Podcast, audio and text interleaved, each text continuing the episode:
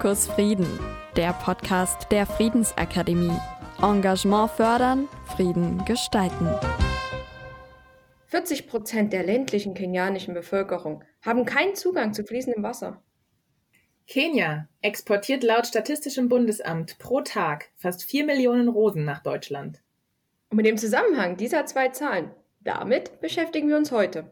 Willkommen zurück zu Fokus Frieden. Diesmal ist auch Julia wieder dabei. Das ist total gut. Ich hoffe, Julia, du konntest dich gut von der anstrengenden Schlussphase deiner Doktorarbeit erholen. Ja, ähm, das konnte ich auf jeden Fall. Ich bin, als es noch möglich war, ein bisschen in den Alpen wandern gewesen. Und natürlich auch nochmal herzlichen Dank an dich und Melanie für das tolle Podcast-Hosting beim letzten Mal. Ich muss sagen, ich fand die Episode wirklich sehr spannend. Ja, vielen Dank. Und äh, auch die Alpen schön. Das das wäre doch schön, wenn wir da jetzt auch nochmal hin könnten. Aber gut, das ist nicht unser heutiges Thema. Wir wollen heute nämlich stattdessen über Julias Doktorarbeit reden, ähm, weil ich das Thema einfach total spannend finde und wir auch glauben, dass das für diesen Podcast eine, ein ganz interessantes Thema sein kann. Ähm, aber bevor ich hier noch lange drum herum rede, Julia kann uns das eigentlich am allerbesten selber erklären. Julia, sag doch mal in fünf Sätzen, worum geht es in deiner Doktorarbeit? Also was ich einfach mal ganz kurz zusammengefasst untersucht habe, ist, wie sich menschengemachte Wasserverknappung auf Konflikte zwischen lokalen Bevölkerungsgruppen auswirkt, aber auch zum Beispiel zwischen Wirtschaft und Politik. Und das Ganze habe ich in Kenia und Uganda gemacht und habe mir da zwei Seen rausgesucht, an denen es inzwischen schon teilweise auch tödliche Konflikte gibt noch sind sie nicht so stark, ähm, dass wirklich man sagen kann, jedes Jahr sterben 100 Leute oder sowas. Aber man sieht doch, dass die Gewalt dort zunimmt und genau das habe ich untersucht, eben geschaut, wieso kommt es zu diesen Konflikten, obwohl eigentlich Wasser da ist. Und habe dann halt versucht, auch so am Ende so ein paar Handlungsempfehlungen zu formulieren, dass wir eben dem vorbeugen können, dass es eben so gewaltsame Konflikte gibt, wie ich gesagt habe, dass zum Beispiel 100 Leute im Jahr sterben. Okay, Julia, jetzt muss ich aber gerade nochmal für unsere ZuhörerInnen von vorne anfangen. Also menschengemachte Wasserkonflikte, sagtest du. Da denkt man ja vielleicht als erstes an Klimawandel und Wasserverknappheit und sowas. Ähm, und im Weiteren dann vielleicht auch daran, wie Wasserknappheit ein Risikoverstärker für schwelende Konflikte sein kann. Aber wenn ich dich richtig verstehe, dann haben die Konflikte, die du betrachtest, ja erstmal gar nichts mit dem Klimawandel zu tun. Genau, also wie du schon gesagt hast, die meisten denken ja immer an den Klimawandel. Ich meine, ich möchte auch sagen, dass natürlich Klimawandel indirekt auch eine Rolle bei meinen Konflikten spielt, weil eben in Regionen, wo Klimawandel ist, viel Dürre ist, eben auch die Menschen wegziehen, eben in wasserreichere Gebiete, um ein Leben auch durchführen zu können. Was man aber besonders in diesen Regionen sieht, wo ich war, also an dem einen, in den beiden Seen, sieht man, dass vor allem dort sehr viele wirtschaftliche Firmen sind, vor allem internationale Firmen. Ein, ein Beispiel zum Beispiel von dem See in Kenia. Dort findet man ganz viele Rosenfarmen. Und die brauchen natürlich ganz viel Wasser, um die Blumen zu anzubauen, zu kultivieren. Und das ganze Wasser, was die nutzen, hat natürlich die lokale Bevölkerung nicht mehr zur Verfügung, weil so Wasserleitungen, wie wir das kennen, dass man einfach den Hahn aufmacht und Wasser rauskommt, das gibt es dort nicht. Das heißt, die Leute müssen zum See. Aber wenn natürlich jetzt die ganzen Firmen das Wasser nutzen und auch den Zugang zum See blockieren, weil sie die Firma direkt an, die, an das Ufer bauen, dann kommen die Menschen dort nicht mehr hin. Und das ist dann eben diese menschengemachte Wasserverknappung, die eben dann andere erleiden, weil zum Beispiel wirtschaftliche Firmen am See sind. Also das heißt, die Firmen, die sich da ansiedeln, versperren den Menschen, die da wohnen, im Prinzip den Zugang zum See. Genau, also ich könnte vielleicht mal ein kurzes Beispiel bringen. Als ich 2018 zum ersten Mal in Kenia war, habe ich einen Tag eine Wanderung unternommen. Da bin ich auf einen alten Vulkan hochgestiegen. Der ist ungefähr so zweieinhalbtausend Meter hoch. Und als ich ganz oben stand, konnte ich den See, den Lake Naivasha, der nördlich von Nairobi ist, gut sehen. Und wenn man da oben steht und auf den See blickt, sieht man ganz viele weiße Flecken. Das ist wirklich wie ein weißer Fleck, den man sieht, den man komplett um den See herum sieht. Und wenn man dann am See ist, stellt man fest, diese weißen Flecken, das sind Gewächshäuser, in denen zum Beispiel eben Rosen angebaut werden.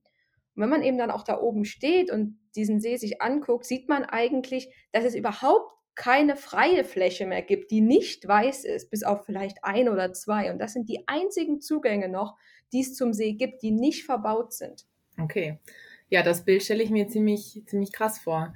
Und das heißt, die Menschen, die dort wohnen, müssen dann zu diesen ganz wenigen noch vorhandenen Zugangsstellen zum See und sich da ihr Wasser holen. Das heißt, die haben teilweise wahrscheinlich auch ziemlich lange Wege, die sie zurücklegen müssen, oder? Genau, also ich habe dann, als ich halt auch dort unten war zur Feldforschung, auch mit den Leuten gelebt in ihrer Siedlung. Ich würde es einfach mal als Siedlung bezeichnen. Man kann sich so ganz viele kleine Lehmhütten aneinander vorstellen.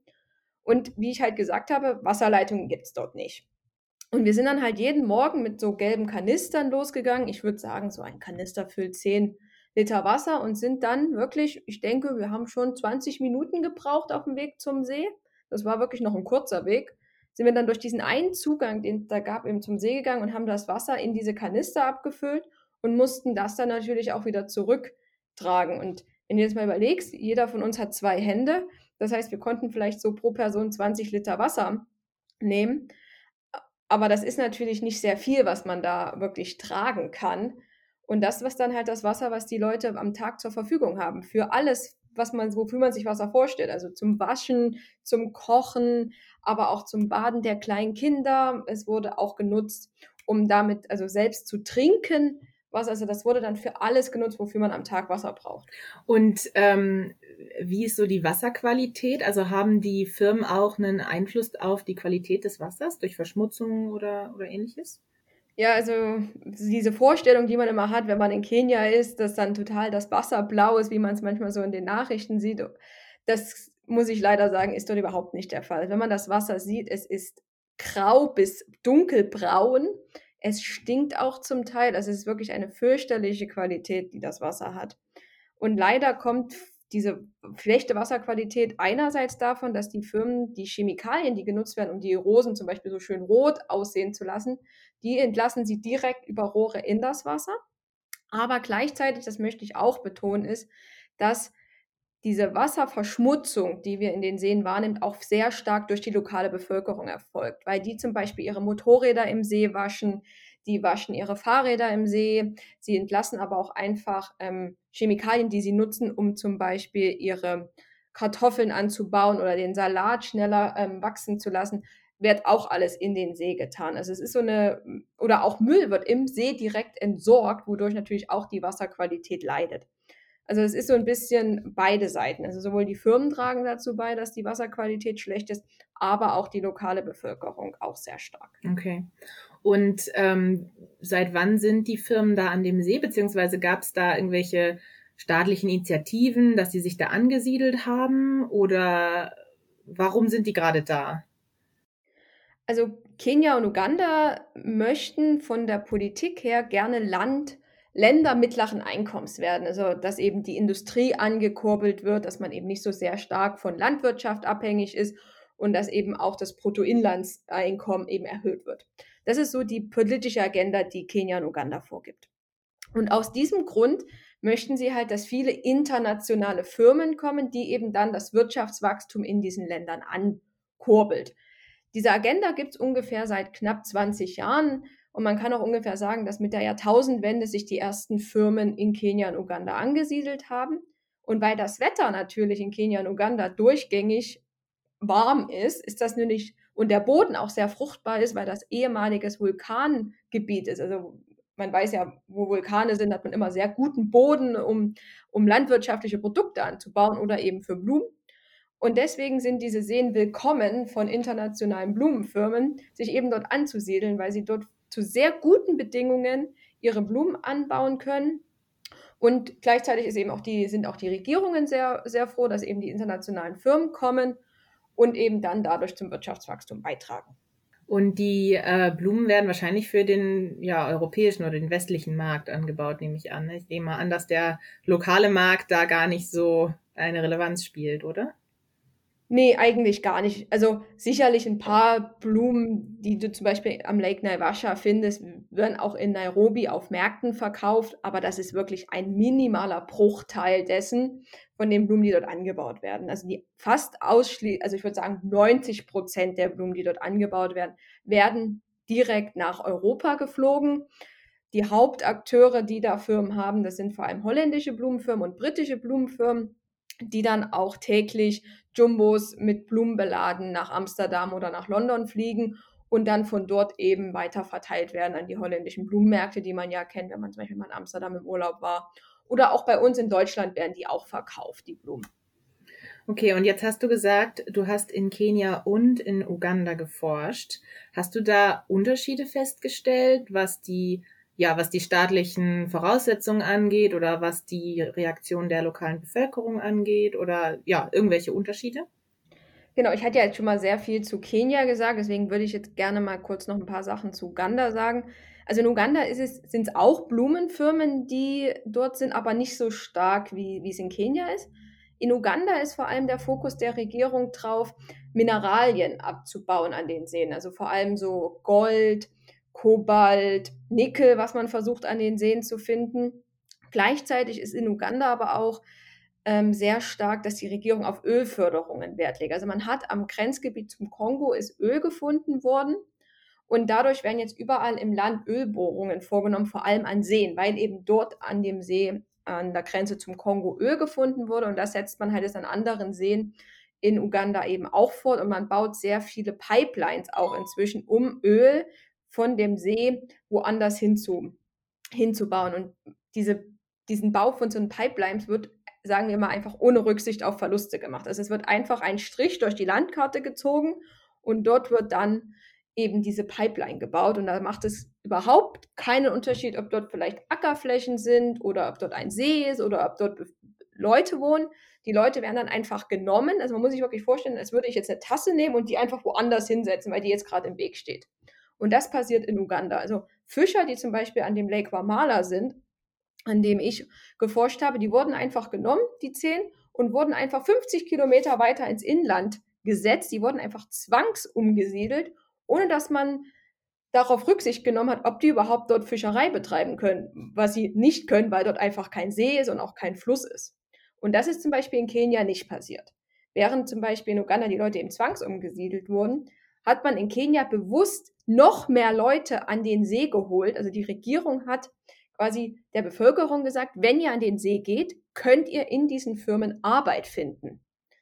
Und deswegen hat sich in Kenia eben der Bevölkerung, ist das Bevölkerungswachstum extrem an den Seen angestiegen, was natürlich auch noch Druck auf die Wasserverfügbarkeit ausübt, weil immer weniger Zugänge, aber immer mehr Bevölkerung führt natürlich zu Spannungen.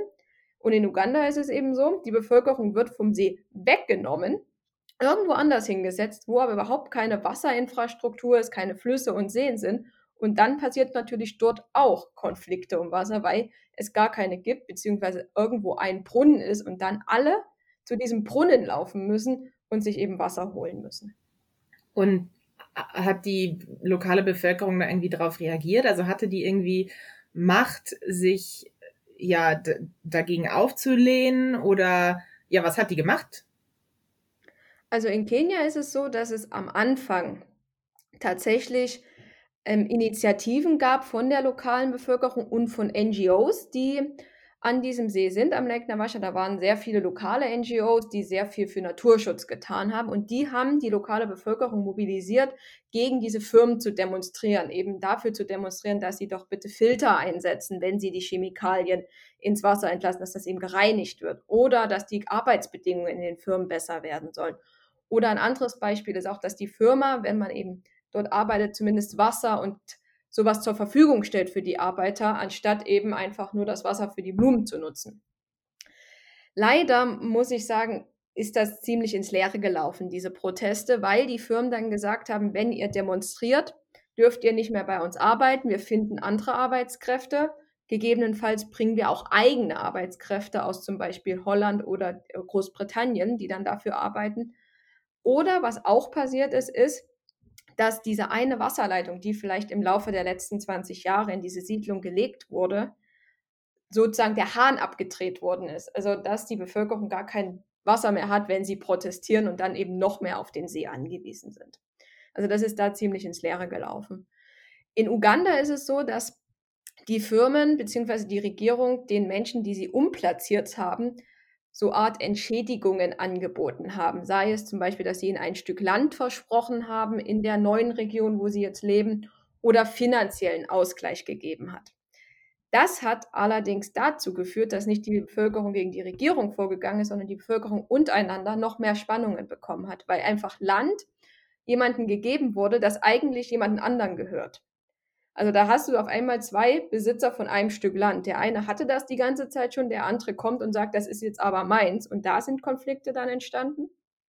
Beziehungsweise durch die finanziellen Entschädigungen sind natürlich auch Konflikte entstanden, weil dann dadurch eben andere sich bedroht gefühlt haben, dass eine reichere Person kommt und dadurch sind dann zum Beispiel Diebstähle angestiegen oder einfach auch tatsächlich zwischenmenschliche Konflikte entstanden, weil man gesagt hat, ich gönne dieser Person nicht, dass sie diese finanziellen Möglichkeiten hat.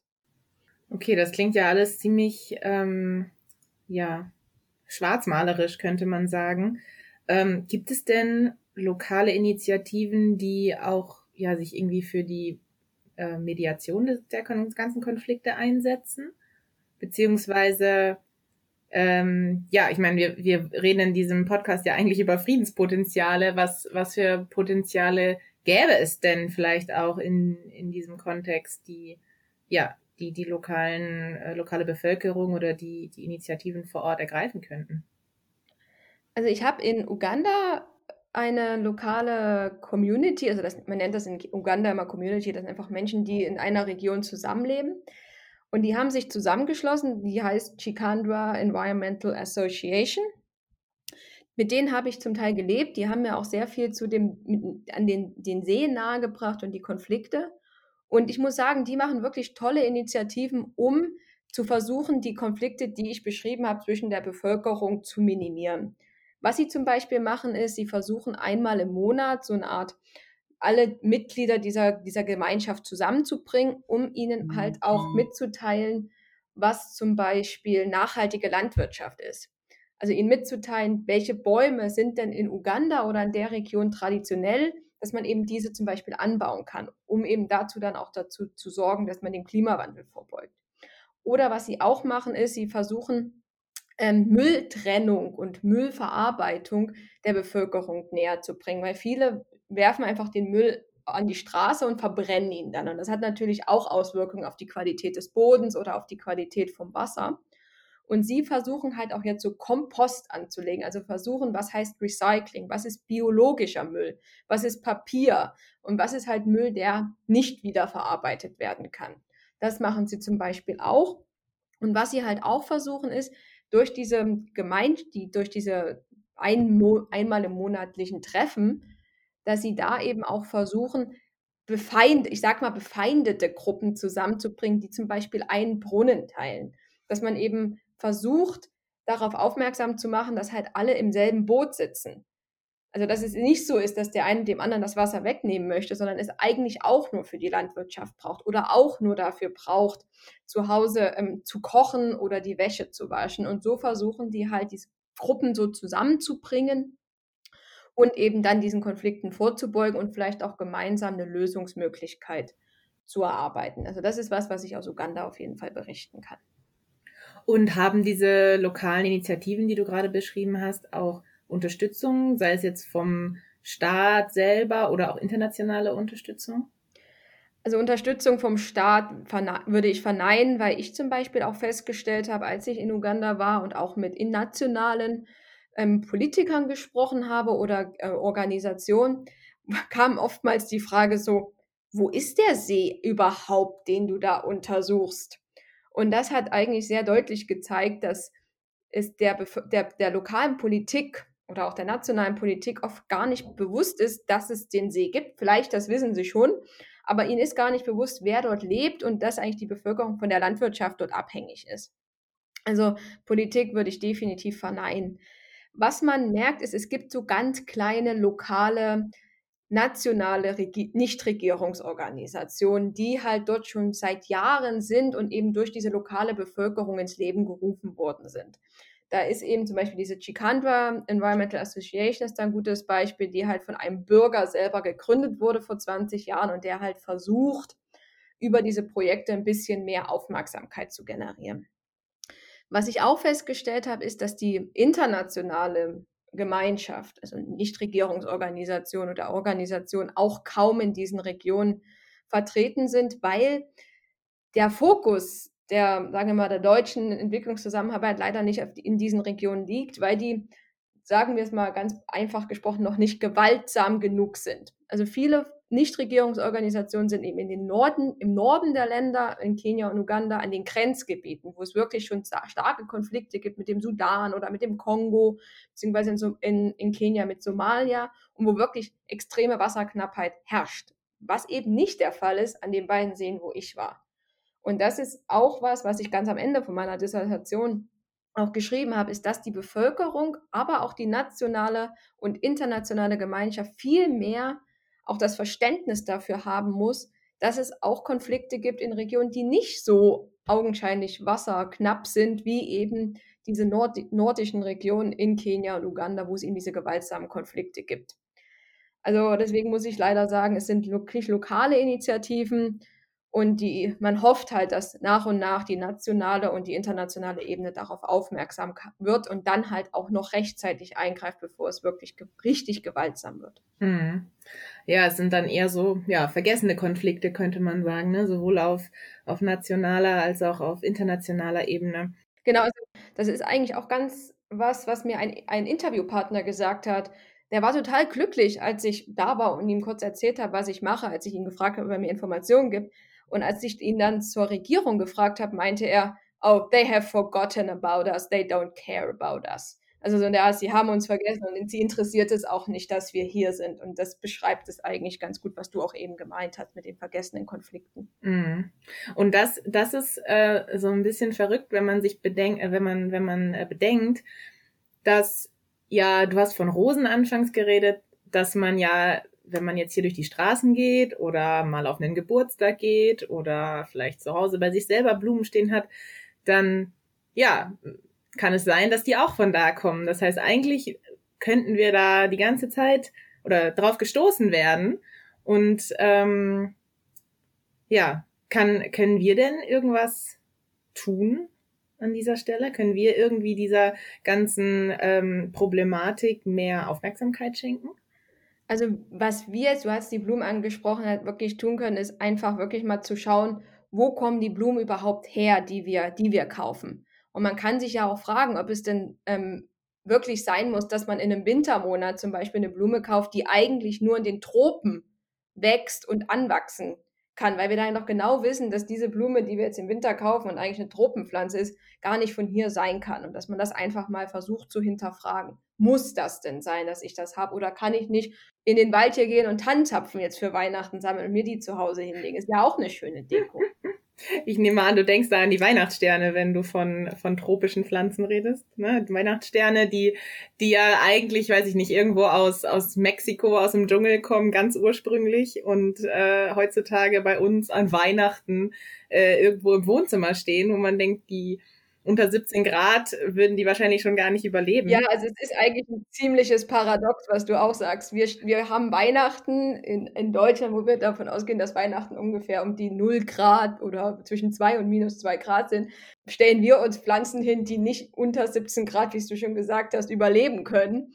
Und ja, tropische, aus dem tropischen Laubwald kommen und die natürlich dann auch, musste man sich auch mal fragen, wie werden die angebaut, zu, unter welchen Bedingungen, wie arbeiten vielleicht auch die Leute in den Bedingungen und muss das wirklich sein? Also das ist ja irgendwo doch ein bisschen, ja, also paradox und ein bisschen, ja, eigentlich ist es widersinnig, dass wir das Ganze machen, weil die werden über Jahr, über Monate da angebaut und werden dann zu uns geflogen und wir stellen uns sie dann vielleicht für zwei, drei Wochen hin und wundern uns dann auch noch, dass sie nicht lange hält, weil eben die Pflanze eigentlich gar nicht für unser Wetter gemacht ist.